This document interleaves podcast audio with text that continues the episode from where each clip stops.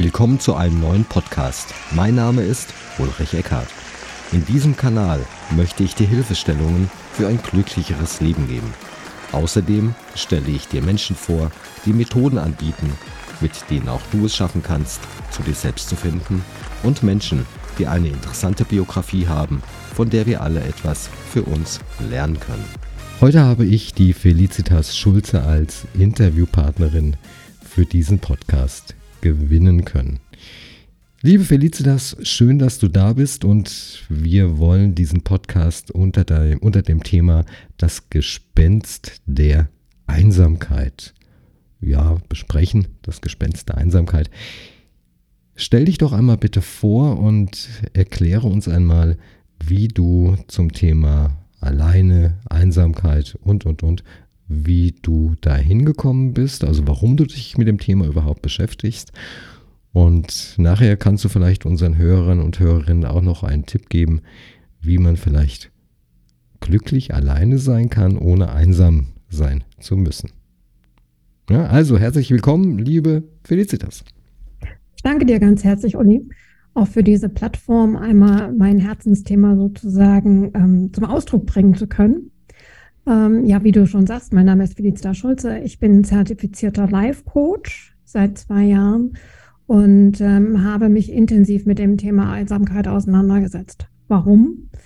Weil ich die Phasen der Einsamkeit natürlich alle selber erlebt habe und ähm, im Laufe meiner Jahre und äh, meine Erfahrungen gemacht habe und natürlich in der letzten Zeit ähm, durch Corona, durch die Digitalisierung und äh, politische Themen bin ich immer wieder mit dem Thema Einsamkeit konfrontiert worden und habe festgestellt, welche Auswirkungen es hat. Also Einsamkeit ist tatsächlich wissenschaftlich erwiesen, ist krankmachender als Adipositas und Rauchen. Mittlerweile ähm, ist es auch ein Thema für ähm, die Gesellschaft und die Politik, zum Glück, ähm, weil diese Menschen einfach Unterstützung brauchen. Der Unterschied zwischen Alleinsein und Einsamkeit ist, dass man das Alleinsein objektiv beschließt. Das heißt, ich fahre allein in Urlaub. Ich äh, finde es toll, wenn ich alleine leben kann, weil ich tun und lassen kann, was ich will. Allerdings ist es ein ganz schmaler Grad zur Einsamkeit. Also da muss man schon sehr reflektiert sein, muss sich sehr gut beobachten können und muss, wenn man feststellt, dass die Emotionen rauf und runter gehen, gut gegenwirken können. Kann es sein, Einsam dass man, Entschuldigung, kann, kann es sein, dass man Einsamkeit, wie du gesagt hast, selbst äh, nicht Einsamkeit, alleine sein, selbst beschließen kann, aber dieses Alleine sein auch wieder beenden kann. Beispielsweise, ich bin sehr, sehr gerne ab und zu mal alleine. Ja, ich habe eine relativ große Familie und da bin ich recht froh, wenn ich mal alleine bin. Ja. Und äh, das kann ich aber auch wieder beenden. Richtig. Also mir geht es genauso. Also ich liebe es, äh, ähm, alleine zu sein und, und meinen eigenen Tagesrhythmus zu haben. Ich genieße es. Aber genauso liebe ich meine Familie und genauso habe ich Bedürfnisse. Wir haben ein Urbedürfnis. Das heißt, wir möchten irgendwo dazugehören. Irgendwas, was uns im Rücken frei hält. Irgendwas, was uns immer wieder den Boden gibt, um, sicher, also um Sicherheit zu haben. Das ist ein Urbedürfnis. Also das kommt schon aus den Urzeiten, wo es noch den Säbelzahntiger gab. Und ähm, das heißt aber nicht, dass ich den nun permanent um mich rum brauche. So wichtig ist nur, dass man diesen, diesen Rückhalt hat und äh, sich dessen bewusst wird und äh, den auch findet, also auch ziehen kann, diese Karte ziehen kann, wenn es dann soweit ist. Ja, und auch wieder beenden kann. Ja, genau. Das unterscheidet es von Einsamkeit. Genau. Bedeutet? Also es gibt drei Phasen der Einsamkeit. Also einmal empfinden wir Einsamkeit, wenn äh, jemand stirbt, wenn uns jemand verlässt, wenn wir plötzlich umziehen nach, in eine fremde Welt, wenn wir einen neuen Arbeitsplatz anfangen. Ähm, dann fehlen uns erstmal die Wurzeln. So, dann, dann sind wir erstmal irritiert, weil, weil ähm, bestimmte Gewohnheiten nicht mehr, nicht mehr greifen. Und ähm, das ist aber etwas, womit wir leben gelernt haben. Also das ist relativ, da haben wir das Vertrauen in uns selbst und dann können wir das auch wieder beenden. Also können uns erarbeiten, die Wurzeln neu erarbeiten. Ähm, dann gibt es die Menschen, die eine schleichende Einsamkeit haben. Das heißt, sie geraten immer wieder in diese Schleife der Einsamkeit Und das Schlimmste, was uns passieren kann, ist die chronische Einsamkeit. Die chronische Einsamkeit ist äh, krankmachend und die chronische Einsamkeit ähm, ent, bei der chronischen Einsamkeit entwickelt man Ängste. Man heißt, das heißt, man kann nicht mehr in soziales Leben äh, eintreten, weil man, weil einen das fürchtet. Ähm, es entwickeln sich Kommunikationsschwierigkeiten und es ist die Vorstufe von Depression und Suizid. Also immer wieder, also ich beschäftige mich auch ehrenamtlich viel mit, mit Einsamkeit und äh, mit verschiedenen Sachen. Ist Einsamkeit die Ursache für Suizid? Wie kann man denn in beispielsweise einer Großstadt einsam sein? Ich meine, da gibt es viele Freizeitangebote, man hat Nachbarn, man kann in Biergarten, hier in München zum Beispiel gehen. Wie, wie funktioniert es, dass man dann einsam ist? Also ich wohne am Rand von Hamburg und äh, die, die Großstadt ist wie geschaffen für die Anonymität und die Einsamkeit. Einsam heißt nicht, also ich kann auch, also ich kann auf eine Party gehen mit 100 Leuten und kann mich total einsam fühlen, weil meine Bedürfnisse eine ganz andere, ganz andere sind. Ähm, mich, mich, es ist Alleinsein und Einsamkeit sind völlig verschiedene Welten. Einsamkeit sind unerfüllte Bedürfnisse. Das heißt, ich brauche jemanden zum Kuscheln, ich brauche jemanden, der mit mir redet, auf meiner Ebene redet, ich brauche jemanden, der ähm, der zu mir hält. Ich brauche jemanden, der mit mir lacht. Ich brauche jemanden, der mich wertschätzt und mich fragt, wie es mir geht. Und ähm, es gibt tatsächlich Menschen, die sich dem aus verschiedenen Gründen auch verschließen und dann nicht mehr zurückkommen. Also das nicht mehr schaffen, ähm, das zu genießen und sind völlig verunsichert. Der Selbstwert hat völlig, völlig verloren. Welche Möglichkeiten besteht, bestehen denn, wenn jemand, ich nehme an, man nennt das auch soziale Phobie, wenn jemand eine soziale Phobie hat, dass er diese soziale Phobie wieder ablegen kann, dass er sie reduzieren kann? Welche Möglichkeiten gibt es da? Das Erste, die Grundlage überhaupt ist zu sagen, ich bin einsam. Und leider ist ähm, Einsamkeit immer noch so stigmatisiert und so schambehaftet, dass die meisten es gar nicht aussprechen können und aussprechen wollen. Ähm, wenn, sie, wenn sie gesagt haben, ich bin einsam, dann haben sie die größte Hürde schon gemeistert. Und dann ist es wirklich wichtig, sich die Kommunikation mit sich selbst anzuschauen, sich die Glaubenssätze anzuschauen, vielleicht auch mal anzuschauen, wo kommen denn, wo kommt denn das überhaupt her? Sind da gewisse Traumata vielleicht gewesen? Eine Frage. Was sind denn Glaubenssätze? Glaubenssätze, das ist das, wo ich immer sage, glaube nicht, was du denkst. Also wir haben Glaubenssätze gefunden, die wir aufgrund unserer Erfahrung gemacht haben. Also mich hat keiner lieb, ich bin hässlich, ähm, ich, mir hört sowieso keiner zu. Das sind alles Glaubenssätze, die einsame Menschen begleiten. Ähm, und äh, die muss man sich mal anschauen, wo die eigentlich herkommen. Und dann kann man das in kleinen Schritten auflösen.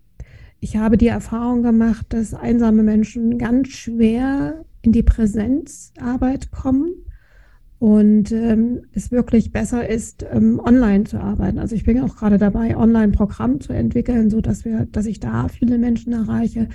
Ähm, und wenn sie ähm, tatsächlich schaffen, in die Präsenzarbeit einzusteigen, dass man dann wirklich individuell schaut, wo sind Möglichkeiten, ganz, ganz kleine Schritte zu machen. Und das erste ist wirklich, dass ich mir die Kommunikation anschaue. Wie reden Sie mit sich selbst? Wo kommt es her? Und die Selbstwertarbeit. Ähm, die, die, genau den Selbstwert erst nochmal ähm, erhöhen, kräftigen, damit sie, damit sie wieder ja, ins Leben gehen können. Wenn jemand das erkennt, dass er einsam ist, dann ist das ja, ja schon mal eine Herausforderung, eine, eine, wie soll man sagen, schon mal der erste Schritt, dass er überhaupt das erkennt. Und Richtig. wenn er es dann noch kommuniziert oder sie kommuniziert und dann noch aktiv wird und sich einen Coach oder eine Selbsthilfegruppe sucht und was weiß ich was, ja. dann ist es ja schon mal ja Gold wert, sag ich mal. Genau. Das ist wie bei einem Alkoholiker. Das ist der erste Schritt überhaupt, um aus diese Situation zu verlassen und auch das Vertrauen zu entwickeln, dass es möglich ist, es zu verlassen. Und da bin ich das beste Beispiel. Warst du, warst du einsam? Warst du früher einsam? Ich habe alle Phasen der Einsamkeit äh, einmal erlebt, genau. Also die größte Einsamkeit war, als mein Sohn, ich war alleinerziehende Mutter, mit 16 aus dem Haus gegangen ist und ich von heute auf morgen nicht mehr wusste, warum ich Frühstück machen soll. Also das war, ich war, ich war völlig lost, völlig irritiert. So, dann habe ich eine tolle Idee gehabt und hab, äh, bin eine Beziehung eingegangen. Ja, dann war ich nicht mehr alleine, das stimmt. Aber einsam war ich nach wie vor. Also ich habe da so ziemlich alles ausprobiert, muss ich sagen. Und ja, habe aber ähm, meinen Frieden gefunden. Also das ist eigentlich das Wichtigste überhaupt. Und ich weiß, wie, wie schwer es ist. Ich weiß, wie weh es tut. Und insofern ist, ist das halt auch das Thema, was mich so beschäftigt. Wenn jemand aus München, Frankfurt, Stuttgart oder wo auch immer oder auch in Hamburg, wenn jemand zu einer Selbsthilfegruppe gehen möchte, zum Beispiel. Ja. ja. Das wäre eine Anlaufstelle, eine Selbsthilfegruppe? Ähm, ich habe tatsächlich in, im Hamburger Süden eine Selbsthilfegruppe gegründet. Ähm, ich habe das über KISS gemacht und KISS gibt es ja in allen Städten. Also da kann man, das wäre die erste Anlaufstelle, dass man sich mal das Programm anschaut oder da einfach auch mal ähm, ähm, einfach mal anruft und mal fragt. Da gibt es immer die unterschiedlichen ähm, Angebote. Allerdings wurde mir also auch bei KISS gesagt, ich soll nicht so hohe Erwartungen haben, weil das ist zäh, das Thema. Und das ist es tatsächlich. Aber mittlerweile hat sich meine ähm, äh, Selbsthilfegruppe etabliert. Ähm, und ich bin da sehr glücklich drüber, muss ich sagen. Da bewegt sich tatsächlich was. Du bietest dir auch Coaching an. Ja. Und da wird auch das Gespenst der Einsamkeit behandelt. Genau. Und wenn jemand sich einsam fühlt, und du meintest ja gerade, das kann man auch alles online machen, man muss also nicht in den Süden von Hamburg kommen, dann kann man dich kontaktieren. Wie kann man dich denn kontaktieren? Also ähm, felicitas schulze-coaching.de ähm, haben man meine Webseite. Darauf kann man erstmal ein Strategiegespräch ähm, äh, vereinbaren. Dann kann man schauen, dann telefonieren wir miteinander oder wir zoomen miteinander. Dann kann man erstmal schauen, ähm, ob die Wellenlänge dieselbe ist und ähm, auch ich kann abstecken, wo denn der Bedarf ist und dann kann man überlegen, wie man das Thema angeht. Also das, das kostenlose Strategiegespräch, denke ich mal, wäre der erste Schritt, um da ähm, eine gemeinsame Arbeit abzustecken. Und wer nicht weiß, wie man Felicitas Schulze schreibt, der findet die Webseite unten in den Shownotes in der Beschreibung zu diesem Video natürlich verlinkt. Wie lange dauert es denn, wenn man sich einsam fühlt, von irgendwelchen Glaubenssätzen gelenkt wird, diese Glaubenssätze abzulegen, vielleicht wieder ein bisschen mehr am sozialen Leben teilnehmen zu können, um sich nicht mehr einsam zu fühlen oder nicht mehr so einsam zu fühlen? Das richtet sich natürlich immer nach jedem selbst, wie tief er drin steckt und wie mutig er ist. Also ich habe die unterschiedlichsten Erfahrungen gemacht. Also es reicht manchmal schon, wenn ich mich mit jemandem hinsetze, ihm die Zusammenhänge erkläre und sage, du, es reicht, wenn du ganz, ganz kleine Schritte machst und die immer wieder machst, so wie es für dich passt. Und äh, es gibt Menschen, die sind so tief in ihrem Misstrauen, ähm, dass es einfach schwierig wird. Also ich kann da keine Zeit festlegen. Tut mir leid. Alles gut. Wie kann man denn Einsamkeit vorbeugen? Ähm ja, zum einen muss man sich der Gefahr bewusst sein dass es diese Möglichkeit gibt und immer selbst reflektieren, welche Bedürfnisse ich habe. Also das Wichtigste ist, sind unsere Bedürfnisse, dass man die auch ernst nimmt. Und äh, das Entscheidende ist, dass wenn ich mit mir im Reinen bin und mit meinen Bedürfnissen und meinen Gefühlen, dann kann ich auch stark auf mein Umfeld reagieren. Aber wenn ich eh schon geschwächt bin, dann ähm, kriege ich die Bestätigung, die selbst also da bekomme ich die Bestätigung im Außen natürlich sofort. Du hast vorhin gesagt, du hättest eine Beziehung gehabt, um deine Einsamkeit zu übertünchen, zu überbrücken oder irgendwie abzulegen. Hat es mit der Beziehung dann funktioniert? Nein, der Mann hat mich nach zehn Jahren verlassen und ich muss gestehen, ich kann ihn verstehen, weil ähm, natürlich, äh, ja, das war keine Beziehung auf Augenhöhe. Das er kann mich nicht glücklich machen. Er kann mir nicht, also ne, wenn ich bedürftig bin, kann mir, kann mich kein, kein Partner glücklich machen. Dann muss man, ähm, ja, man muss erstmal mit sich selber arbeiten und äh, die Einsamkeit verlieren, bevor man in eine Beziehung gehen kann. Also es funktioniert nicht, dass man sagt, liebe mich einmal, denn ich bekomme es selbst nicht hin. Das funktioniert nicht. genau. Sehr gut, sehr gut formuliert, genau. Okay. Ist es denn wichtig, dass wenn man dass man Freunde hat, dass man sozial eingebunden ist, das kann ja der Sportverein sein, das kann was auch immer sein, irgendein Hobby, dem man nachgeht, dass man Kurse besucht bei beispielsweise Volkshochschule und sich dann mit den anderen Teilnehmern austauscht und so weiter und so fort. Ist das ein Weg, mit dem man ja diese Einsamkeit auch überwinden könnte? Ganz klar, ja. Wichtig ist aber trotzdem, wie denke ich über mich selbst. Also ich kenne Leute, die nehmen an allen möglichen Partys oder Veranstaltungen teil und sind trotzdem einsam. Ähm, wichtig ist wirklich, dass man mit sich selbst im Reinen ist und ähm, offen ist für, für Beziehungen und auch möglich macht, dass derjenige, der sich für dich interessiert, ähm, auch einen Teil von dir erfährt oder dass du ihn einen Teil daran teilhaben lässt. Und wenn du dich nicht öffnest, kann der andere machen, was er will. Dann öffne ich mich aber auch für mögliche Verletzungen. Das ist das Thema. Ähm, wichtig ist, dass ich ähm, in mir Ruhe und stark bin. Und leider haben wir heute viele Menschen, die nicht mehr resilient genug ist. Ich möchte dieses Wort immer noch benutzen, weil die innere Stärke zählt, ähm, damit ich dieser Gesellschaft höher, weiter, schneller ähm, äh, wieder äh, bestehen kann. Und genauso ist es mit den Menschen, weil wir sind ja, wir Menschen sind ja sehr oberflächlich geworden, weil wir alle mit uns selber zu tun haben. Und äh, da zucken eben viele Menschen zusammen. Und umso wichtiger ist es, dass ich meinen eigenen Selbstwert kenne und äh, dass ich gut genug bin. Und dann kann ich solchen vermeintlichen äh, Verletzungen auch standhalten, weil es ist nicht immer, es geht nicht immer um, um mich, sondern es geht, äh, meistens hatte der, das Gegenüber die größten Probleme. Und das zu unterscheiden ist wichtig. War das zu verstehen?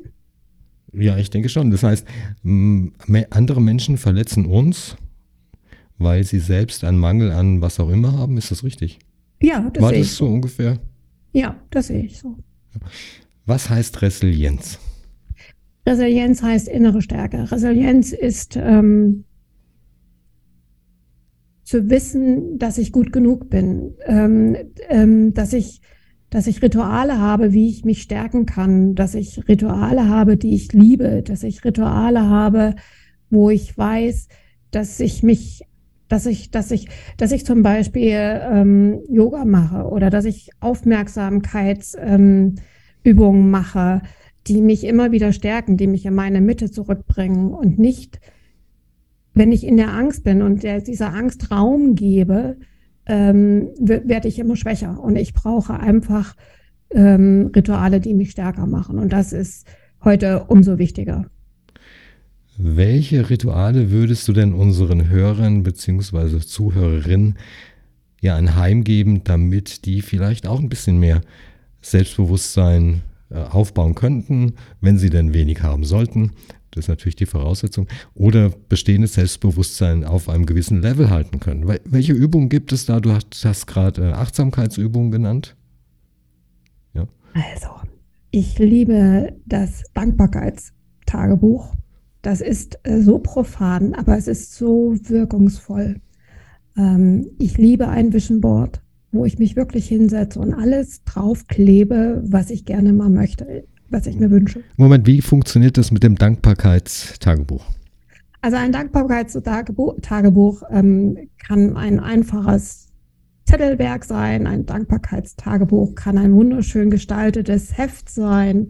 Und dann schreibe ich jeden Tag rein, wofür ich dankbar bin. Ich bin dankbar, dass ich heute wach, geworden bin und die Sonne, die schien in mein Fenster. Ich bin dankbar, dass die Vögel ähm, gezwitschert haben. Ich bin dankbar, dass ich heute der Omi begegnet bin und sie mich angelächelt hat. Also es gibt so viele Dinge, für die man dankbar ist. Und wir Menschen wissen immer, was wir nicht haben und was wir nicht können, aber wir wissen nicht, was wir alles haben. Und umso wichtiger ist diese Dankbarkeitsübung, dass ich jeden Tag aufschreibe oder jeden Tag auf die Suche gehe, wofür bin ich denn dankbar, was ist denn tatsächlich schön. Und ähm, ich habe das selber gemacht und ich weiß, dass ich sehr, sehr lange gebraucht habe, bis es einfach wurde. Und irgendwann war es so weit, dass ich immer unterwegs war am Tag und gedacht habe, ah, das muss ich aufschreiben. Ah, das kommt auch. Also, mit, also am Anfang äh, gebe ich immer die Aufgabe, drei bis fünf Dinge jeden Tag aufzuschreiben. Und irgendwann hatte ich selber von alleine 10, 15 Stück äh, Punkte, für die ich besonders dankbar war. Also das ist etwas, was einen wirklich vorwärts zieht. Muss man da Dinge reinschreiben, die die Welt verändert haben, oder reicht es auch völlig aus, dass man das, was man im Alltag als Kleinigkeit bezeichnet, dort notiert. Denn diese Kleinigkeiten, die wir am Tage, also normalerweise im Leben als selbstverständlich ähm, ansehen, beispielsweise selbst einkaufen zu können, ist, wenn man eine Verletzung hat, nicht mehr durchführbar, beispielsweise. Genau. Ich rede tatsächlich von den Selbstverständlichkeiten, die wir alle so aufnehmen. Das ist das Atmen an sich. Ähm, das ist die, die Wohnung, die wir haben. Das ist das Essen im Kühlschrank, die Möglichkeiten, die wir haben. Das sind die Dinge, für die wir dankbar sein sollten. Und es gibt halt viele Menschen mit einem Handicap, die tatsächlich, oder ich kenne viele Menschen mit einem Handicap, die sind glücklich. Die sind einfach glücklich, weil sie dankbar sind für die Möglichkeiten, die sie noch haben. Und ich kenne viele Menschen, denen fehlt es an nichts und die sind so unzufrieden. Das ist ganz schrecklich, muss ich sagen. Was war das Vision Board das hast du auch das angesprochen. Was ist das? Also wir sind jetzt leider in meinem Wohnzimmer, ansonsten könnte ich dir mein Vision Board zeigen. Das ist tatsächlich ein, ein Bilderrahmen, wo ich alle Bilder reingesteckt habe von Dingen, die mich glücklich machen, die ich gerne mal erreichen möchte. Da klebt zum Beispiel Pippi Langstrumpf, da klebt eine Omi, die auf der Rutsche sitzt. Also einfach Spaß im Leben zu haben. Das sind Dinge, die mich persönlich reizen. Und äh, diese Dinge, damit ich sie nicht vergesse. Und wenn ich an meinem Schreibtisch sitze, gucke ich da automatisch hin und denke ich, ah, stimmt, ich müsste mal wieder rutschen gehen. das sind Dinge, die mir Spaß machen, die mir ein Lächeln ins Gesicht zaubern. Und da hätte ich noch eine Frage, liebe Felicitas. Wie viele Menschen in Deutschland sind denn von dem Thema Einsamkeit betroffen? Es gibt tatsächlich Statistiken, die wissenschaftlich begründet wurden ähm, dass wir vier Millionen einsame Menschen in Deutschland haben. Wobei ich mag die Zahl nicht, weil nicht die Leute ähm, befragt wurden, die in einer Beziehung leben. Und äh, da gibt es, also mir begegnen immer wieder Menschen, die in Beziehungen sind und so einsam sind, weil sie sich nicht trauen, ihre Bedürfnisse, Bedürfnisse einmal klar zu kommunizieren. Das ist ganz schrecklich. Und ich bin sehr froh, dass ähm, das Familienministerium in Berlin das Thema jetzt tatsächlich als Projekt ähm, eröffnet hat, das ähm, Kompetenznetzwerk Einsamkeit sich jetzt damit beschäftigt und Projekte ins Leben ruft, um das Thema Einsamkeit ja zu stoppen.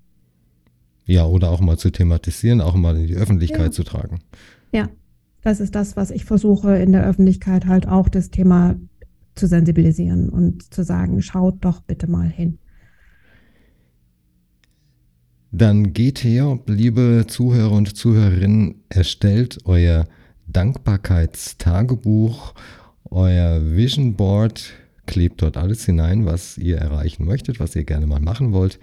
Es muss nichts Weltbewegendes sein. Es kann auch einfach das Bild einer Oma sein, die eine Rutsche hinunterrutscht. Ja, etwas, was euch zum Lächeln bringt. Ja. Ich bedanke mich bei dir, liebe Felicitas, für das Interview über Einsamkeit, über das Alleinesein, wünsche dir natürlich wie unseren Hörern alles Gute und Hörerinnen natürlich auch, dass deine Wünsche und auch eure Wünsche in Erfüllung gehen. Wir sehen und hören uns nächste Woche wieder beim nächsten Podcast und vielen, vielen lieben Dank noch einmal, liebe Felicitas, dabei und tschüss. Danke dir, Uli.